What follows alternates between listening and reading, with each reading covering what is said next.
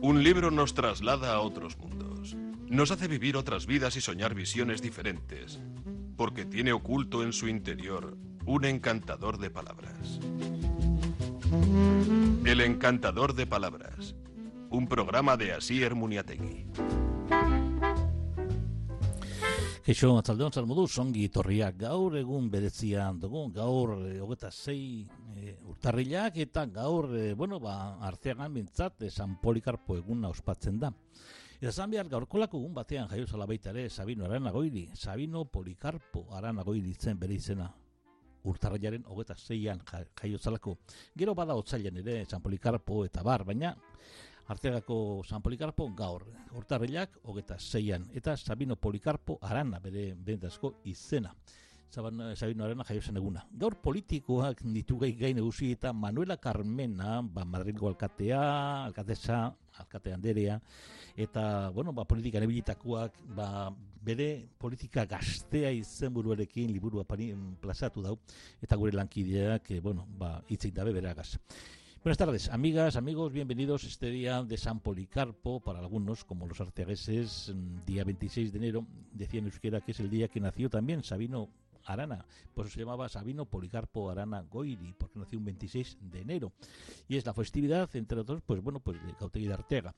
Eh, hablando de políticos, hoy nuestra protagonista es una gran política, una gran mujer, juez, eh, fue juez también. Hay que decir que mm, hace un alegato por la tolerancia y es crítico con los partidos, La joven política, así se titula el libro escrito por y bueno, y publicado por mm, por Península, por Editorial Península, publicado por mm, Manuela Carmena.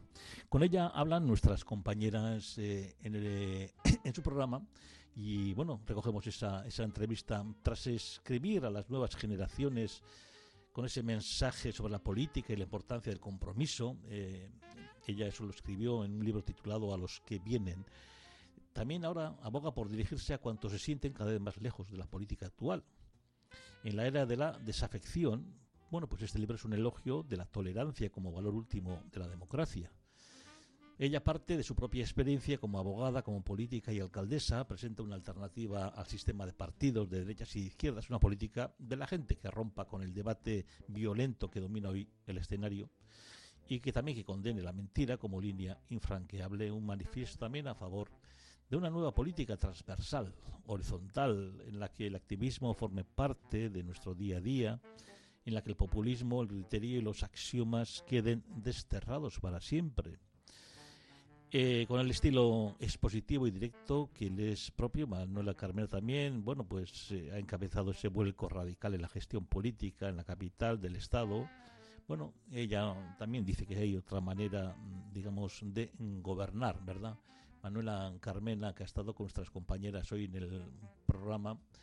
Y bueno, pues habla de, cuando hablamos de nosotros y los otros, que en el 2017 el Partido Popular Mm, me reprochó, dice, no haber querido colgar una pancarta en el edificio principal de nuestro ayuntamiento, en recuerdo de Miguel Ángel Blanco, el concejal de su partido, asesinado por ETA hacía 20 años, el 13 de julio del 97. Les expliqué que no me parecía razonable utilizar la fachada del ayuntamiento como una pizarra que se llena de las diferentes efemérides a honrar o a recordar. No les convencí, me reprochaban que si era así, cómo es que había instalada desde hacía dos años una gran pancarta en esa fachada en la que se daba la bienvenida a los refugiados. Creo que es algo muy distinto, dice. Tomar posición ante una cuestión universal como la de los refugiados tiene sentido, ya que muestra la sensibilidad de una institución ante el problema.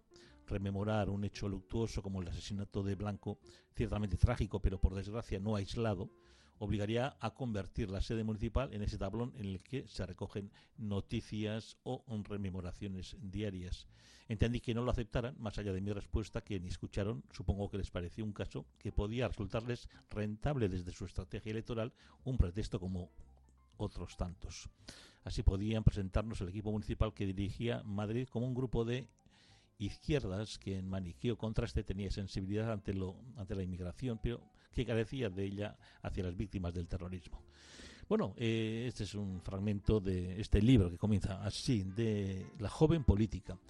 Pues la joven de espíritu, aunque no en años, nuestra Manuela Carmena ha sido entrevistada por nuestras compañeras, con nuestras compañeras a la mañana, Cristina Maestro, Leida Argandoña.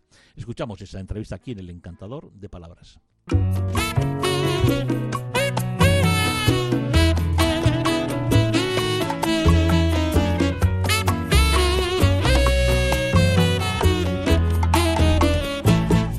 Me gustas democracia porque estás como ausente con tu disfraz parlamentario, con tus listas cerradas, tu rey tan prominente, por no decir extraordinario. Tus escaños marcados. El número de ciudadanos que recelan y que desconfían o si no reniegan de la política y de quienes la encarnan, seamos sinceros, continúa creciendo. Una cosa que nos aboca a muchas consecuencias y ninguna de ellas de buen pronóstico. Hombres y mujeres que nos representan en las instituciones, desde las más elevadas a las más cercanas, hablan de una manera que parece que se han olvidado de nosotros. Las inercias que son menos deseables en política, o si no, regresan del pasado, terminan tampoco por no desaparecer. Hablan de una manera mm, pues muy mm, criticable y es verdad que eso son los palos que se están llevando por parte de la población. Pero también proponer una nueva forma de hacer las cosas parece una opción de kamikazes.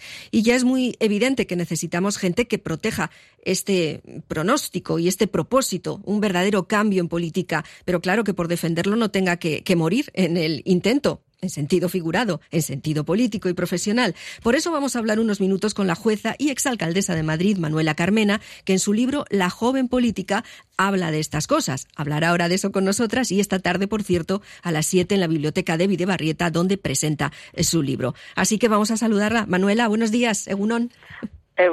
Estoy encantada de estar con vosotras. Lo mismo te decimos. Bueno, la verdad es que eh, tú que has estado en ese a pie de calle, que es la institución más cercana, ¿no? la alcaldía, el ayuntamiento de, de, una ciudad, yo creo que por lo que hemos visto también, que mencionas en el libro, sí que has visto que hay ese gran trecho de mejora para volver a acercar a, a la población unos a otros, en definitiva, y que todos pues identifiquemos el bien común y luchemos por ello, ¿no? Y ahora incluso hasta la pandemia nos ha dejado un poquito en braguilla ¿no? Con viendo cosas que no, actitudes que no nos dan pena, ¿no? Sí, yo creo que es bastante evidente, ¿no? Que, que, la democracia es el mejor sistema de resolver los gobiernos en todas las agrupaciones humanas, pero que la democracia no es una cosa estática, no es como cuando haces, no sé, eh, ya está, ya está, ya tenemos democracia. No, no. Esto es algo que hay que estar constantemente evaluándolo, viendo cómo funciona, mejorándolo, en fin, cuidándolo, como a mí me gusta decir, ¿no? Yo creo que ahora mismo la democracia pasa por unos momentos que necesitan cuidados, ¿no? No, no puede ser que el diálogo político, es decir, el diálogo que tienen las personas que tienen responsabilidades políticas, sea un diálogo que parece una guerra, ¿no? Parece que es el cada uno busca decir lo que más le separa del otro y luego todo eso, pues, absolutamente cubierto de descalificaciones, de insultos, en fin, eso hace que la esencia o uno de los elementos más esenciales de la democracia, para ser más precisa, que es el diálogo, que es el hablar, el reconocer que el otro puede tener más razón que yo, en fin, todas estas cosas, pues resulta que no son posibles, ¿no? Y, acaba siendo, en lugar de ser una democracia, parece, no sé, uno, el objetivo esencial es eh, el que haya una confrontación con los demás, con los que no piensan como nosotros, ¿no? Sí, es verdad que muchas veces hemos visto un auténtico espectáculo eh, tremendamente triste ¿eh? y que ha terminado crispándonos a nosotros, pero también entristeciéndonos. No sé si es eso de lo que más ha salido decepcionada de, de la política profesional, Manuela? No, bueno,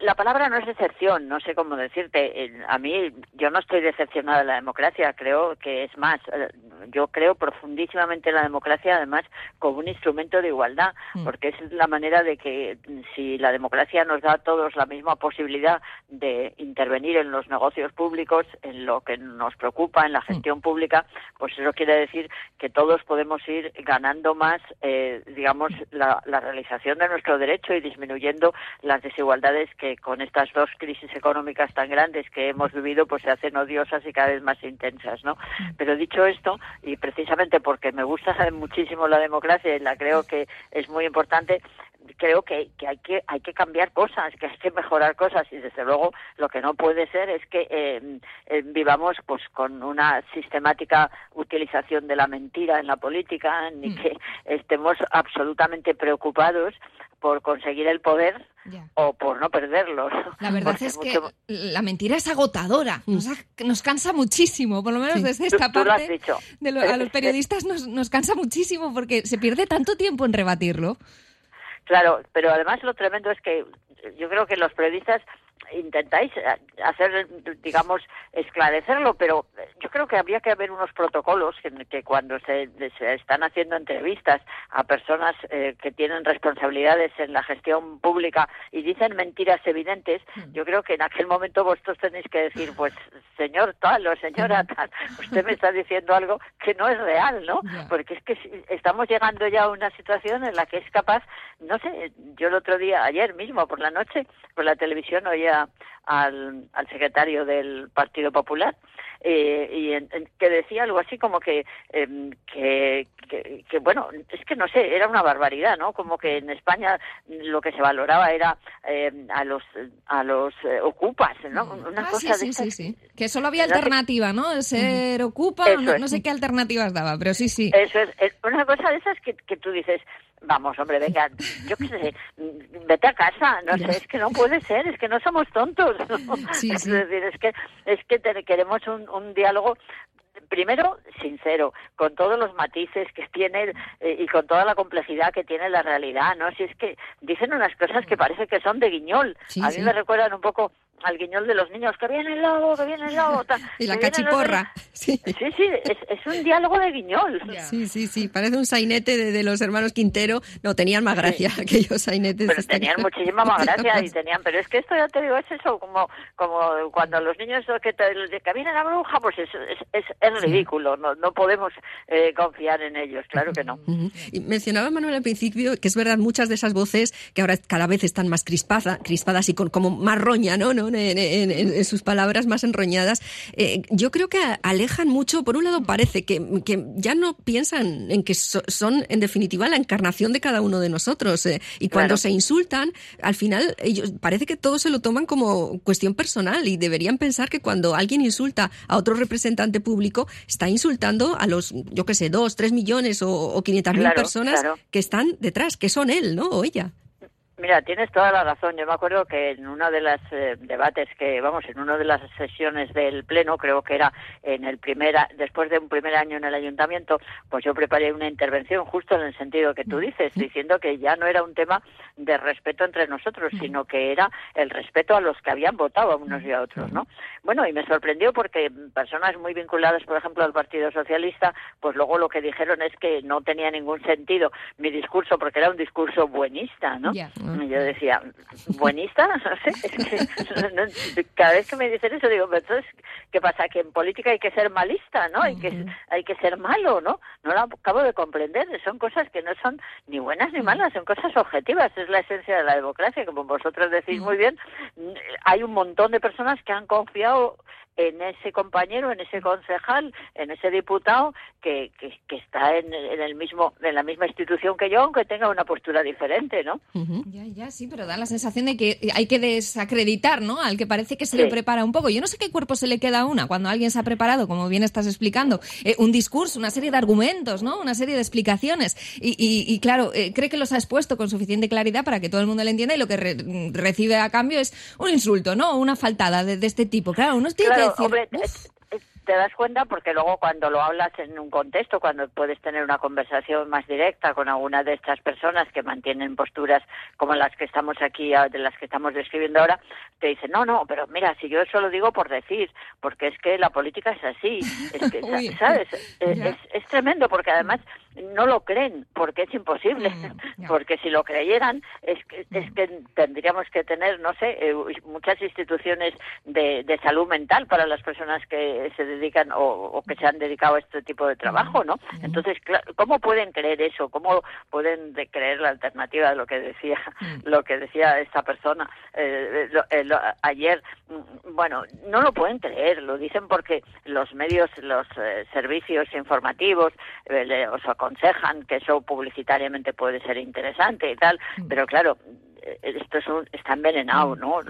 La democracia es algo mucho más complejo y a veces mucho más sencillo. Si lo que se trata es de, entre todos, y, sabiendo que unas veces pues va a dominar o, va a ser mayoritario algo que, que, responde menos a los criterios de todos, pues pues, pues ir, ir avanzando, ¿no?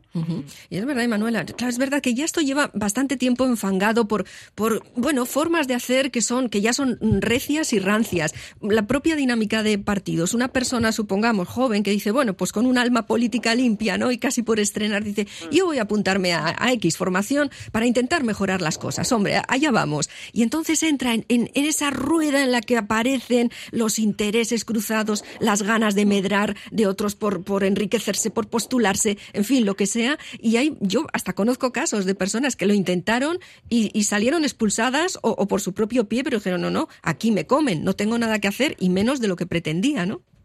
Sí, eso es verdad, porque las estructuras de los partidos políticos, primero, están basadas un poco para que sean un cauce de la política profesional, ¿no? Para mm. que la gente se gane la vida eh, con eh, ostentando responsabilidades políticas que tengan retribuciones que son muy interesantes, ¿no?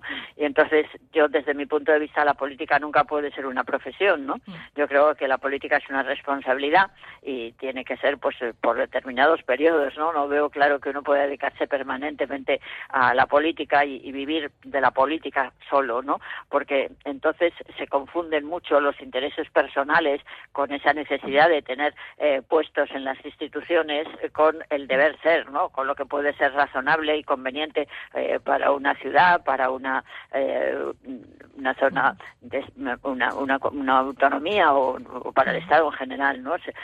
No no puede ser. Yo creo que hay que repensar muchísimo y es un poco lo que planteo en el libro lo que son los partidos políticos, ¿no? Hoy día se han convertido como una especie de religión, además, en la que nadie puede estar nada más que en un partido y que forzosamente la manera de estar en un partido es para enfrentarse a los demás, ¿no? Y no sé, eso no tiene sentido. Es verdad, dentro de esas críticas a los partidos, por ejemplo, eh, explicas que, muchas veces no tienen ni siquiera muy definidos los objetivos claros, ¿no? Eh, por ejemplo, pone el ejemplo de, Greenpeace, una asociación eh, que claramente tiene unos objetivos que uno puede discernir, ¿no? Muy, muy claramente qué es. lo que desean. Sin embargo, en los partidos no solamente esto no es así, sino que muchas veces parece que pueden tener en su programa cosas ambiguas o, hasta cambiantes, como con el caso estoy pensando de las macrogranjas, que ahora, por ejemplo, han criticado la lucha contra las macrogranjas, partidos que, que, lo llevaban incluso en su programa en anteriores comicios. Claro, es, es, es, muy incomprensible. En Madrid, por ejemplo, yo me acuerdo que en el Partido Popular y Vox nos criticaron muchísimo el que nosotros habíamos hecho Madrid Central, limitando, como pasa en todas las ciudades del mundo, limitando pues, el tráfico de los vehículos y tal. Y, y luego, pues, el Partido Popular proponía que al día siguiente lo levantaba todo y ha vuelto, pues, ha vuelto a hacer lo mismo. Ha cambiado el nombre, pero ha vuelto a hacer lo mismo. Entonces, no sé, eso mismo hace que, que, los objetivos en sí mismos estén totalmente diluidos y no tiene sentido, ¿no? Y Manuela, propones muchas cosas y, que son interesantes además, y, entre ellas dices también que estaría muy bien que los objetivos o los propósitos, aunque sea principales, que tiene una formación cuando accede, por ejemplo, pues a una alcaldía, entren también de alguna forma en listas electorales, algo más allá del nombre, porque luego es verdad que os encontráis para llevarlos a cabo con muchos problemas. Por un lado, conseguir los apoyos necesarios para sacar esos proyectos adelante y por otros incluso hasta a veces la propia actitud funcionarial, ¿no? Que digamos que no es un grupo que se mueve ágilmente y dice a todo que sí, ¿no? Sí, además yo eso lo relacionaba un poco en el sentido de que mm, decir claramente en, en, la papeleta de votación elegir determinados proyectos, ¿no? No ya solo unas siglas, sino elegir proyectos y que esos proyectos se puedan mezclar. Es decir, que tú puedas elegir eh, un proyecto que es del Partido Popular y otro proyecto que es del Partido Socialista, ¿no? Entonces, eh, la votación es un poco una votación por mm. puntos, ¿no? No dedicas tus 100 puntos exclusivamente a unas siglas y a un partido, sino que las puedes dividir entre los distintos proyectos que forzosamente cada candidatura tiene que presentar ¿no? No sé, me parece que eso sería una mezcla entre, eh, no sé, una especie de referéndum constante eh, junto con eh, una adecuación o una orientación definitiva para que tu voto vaya a un proyecto determinado, ¿no? Eh, hablábamos de, crispación, de, mentiras, incluso, no sé, no me resisto a preguntarte, Manuela, ¿cómo te llevas con las redes sociales? Estábamos ahora fisgando un poquillo la, cuenta de Twitter. Eh, es, un caldo de cultivo para, bueno, algunos de los grandes defectos ¿no? que vemos en la, en la política. Bueno, yo la verdad es que no la llevo directamente y entonces, pues eh, cuando estaba en el ayuntamiento, pues yo no la llevaba y ahora prácticamente la mantengo a través de, un amigo que se encarga él de hacerlo, pero la, la, mantengo y, la voy a dejar casi de, vamos, la tengo muy, muy casi. Vale, vale. Eh, ¿Sabes por qué? Porque lo único que por lo que me interesa más es porque eh, como yo tengo una ONG que tenemos una tienda social y que necesitamos constantemente, bueno, pues dar informaciones sobre las actividades que hacemos, la mantengo esencialmente por eso. bueno, y, como jueza y, con los problemas que vemos y ese socatira que hay con el Poder Judicial por parte de los partidos políticos, es para mí, es para mí, no tendría que ser para nadie y no lo dejan. Está claro que hay un pegamento. Alguna vez veremos que esto se resuelva de una manera que especialmente beneficie a la ciudadanía y no tanto a unos grupos que tienen ahí ese apoyo. Mira, a veces eh, en eso me sorprende muchísimo porque el propio partido, vamos, el, el gobierno actual, el, el gobierno de coalición, mm. no está cumpliendo lo que dice la ley, que es poner en marcha el procedimiento de renovación del Consejo. La mm. ley no exige que haya un acuerdo previo sino todo lo contrario. Lo que dice es que una vez que ha caducado el periodo de vigencia del Consejo anterior, hay que convocar su renovación, ¿no? Entonces, bueno, ¿por qué no la convocan? Es decir, sería muy interesante ver, una vez que se convocan, si hay un partido político que no está dispuesto a votar a ninguno de los candidatos. No, no sería posible.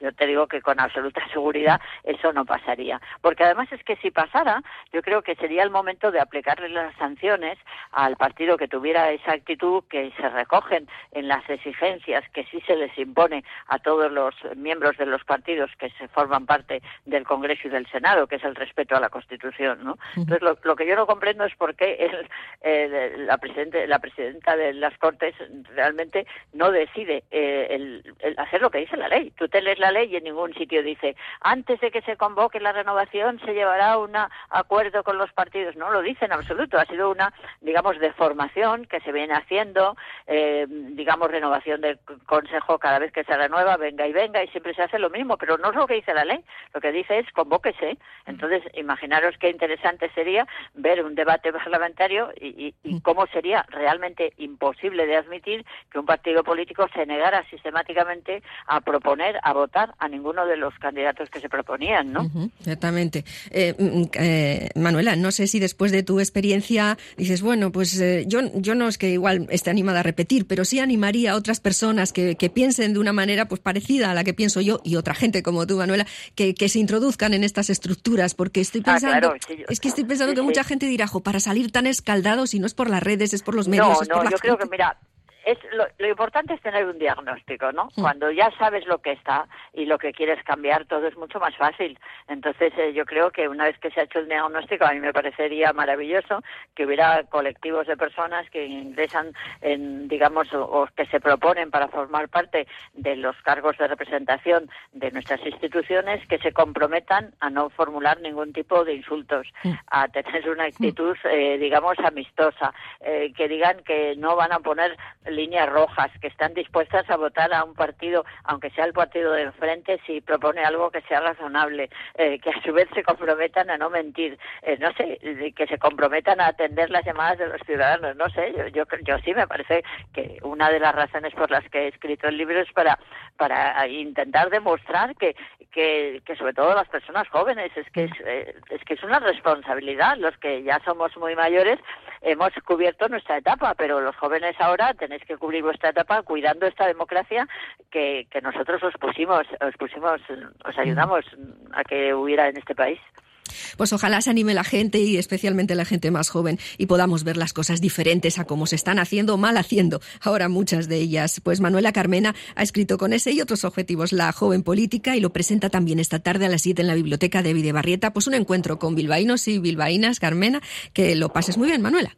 Venga, y vosotros también muchísimas gracias por llamarme. ¿eh? Hasta luego. Adiós, adiós. El encantador de palabras.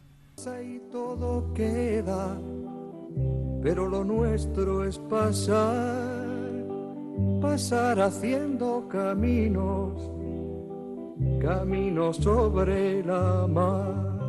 Nunca perseguí la gloria, ni dejar en la memoria de los hombres mi canción Yo amo los mundos sutiles, ingrávidos y gentiles como pompas de jabón. Me gusta verlos pintarse de sol y grana volar. Bueno, Carmen, Manuela Carmena y nuestras compañeras, muchas gracias. Dice, aprendiendo a ser demócratas, que los de mi generación, quienes nacimos entre los años 40 y los 50 y tantos, pues accedimos a la democracia con un entusiasmo y una pasión desbordantes y además una formación importante y curiosa. Nos instruimos luchando contra la dictadura, lo que quizás pueda parecer paradójico, eh, aunque cuando llegamos a la universidad éramos una generación muy despolitizada, pronto unos cuantos, que enseguida fuimos muchos, nos sentimos atraídos por la democracia, eso mm, de lo que fuera se disfrutaba y lo que nosotros carecíamos. Nos fascinaba ese mundo exterior que empezamos a conocer viajando por Europa y hasta algunos tuvieron la suerte de ser becados en los programas que mantenían Estados Unidos para extender su influencia en el mundo occidental. Eran países que nos atraían porque envidiábamos su democracia. Pero en el mundo universitario, como también sucedió en el sindical, hubo minorías politizadas que nos encargamos de predicar la democracia. Éramos los activistas quienes con el dinamismo propio de las minorías ejercíamos una gran influencia sobre la mayoría. Hace unos meses el profesor de Economía Pública y del Bienestar y amigo Javier Ruiz Castillo me decía que la minoría politizada en la universidad de aquellos años éramos en su mayoría comunistas y no demócratas.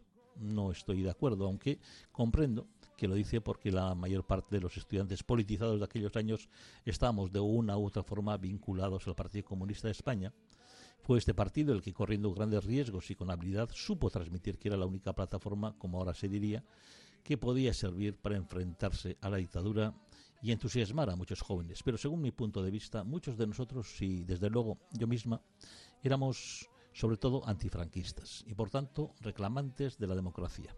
Al rechazar la dictadura nos comprometíamos con la democracia y le dábamos un papel esencial al progreso y a la lucha contra la desigualdad social. Sin embargo, la enseñanza más importante para los activistas es que en un contexto de despolitización generalizada buscada por el régimen, había que concienciar ante lo que esto implicaba la falta de libertades, la ausencia de una democracia que aparecía como un objetivo aún inalcanzable. Los activistas antifranquistas, el mínimo número de militantes clandestinos y su entorno inmediato de líderes en potencia no afiliados, tuvimos que aprender a convencer a la mayoría. Bueno, pues son algunas frases eh, de su libro, como hoy bien se merecían Manuela Carmena, nuestras compañeras nos lo han traído aquí al encantador de palabras.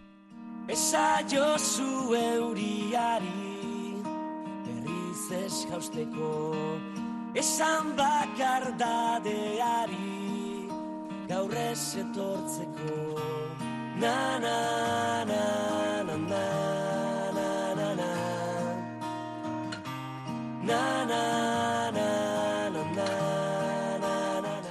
Bueno, pues mañana tendremos un invitado, si Dios quiere, mm, bueno, pues bastante controvertido con una novela en la que se nos hace reflexionar sobre un personaje histórico, quizás el más importante de la historia de la humanidad, ¿verdad?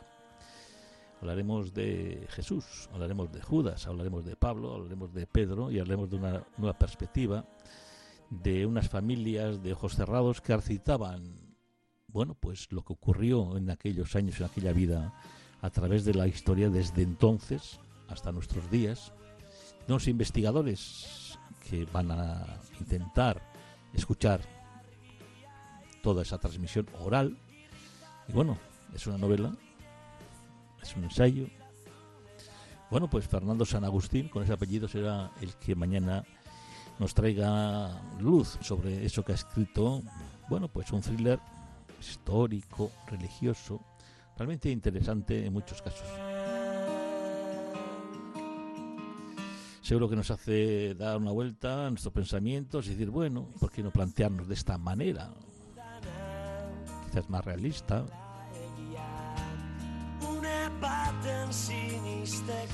seguro que nos hace reflexionar o pensar por lo menos. Bueno, laguno, bagoaz, bihar ere, gaur San Polikarpo, bihar biharkoak, eta bihar ere erte esango gara, eta, bueno, ba, jangoikoaren izenien arriak botako dutzu ez, hori da izenburua, e, Fernando San Agustinek bihar e, kontatuko duzkuna, jangoikoen nahi baina dugu, eta hemen badagoz, eta, bueno, gauzak normaltasunez badoaz. Beste horik, bakixue, talde ustean izenean, hasi harmonieta inaugura zue, zain ju, lagun urkua maitatuz, zoriontzu egiten saiatu, eta beste barik, bi arte, musio handi batez, aio aio.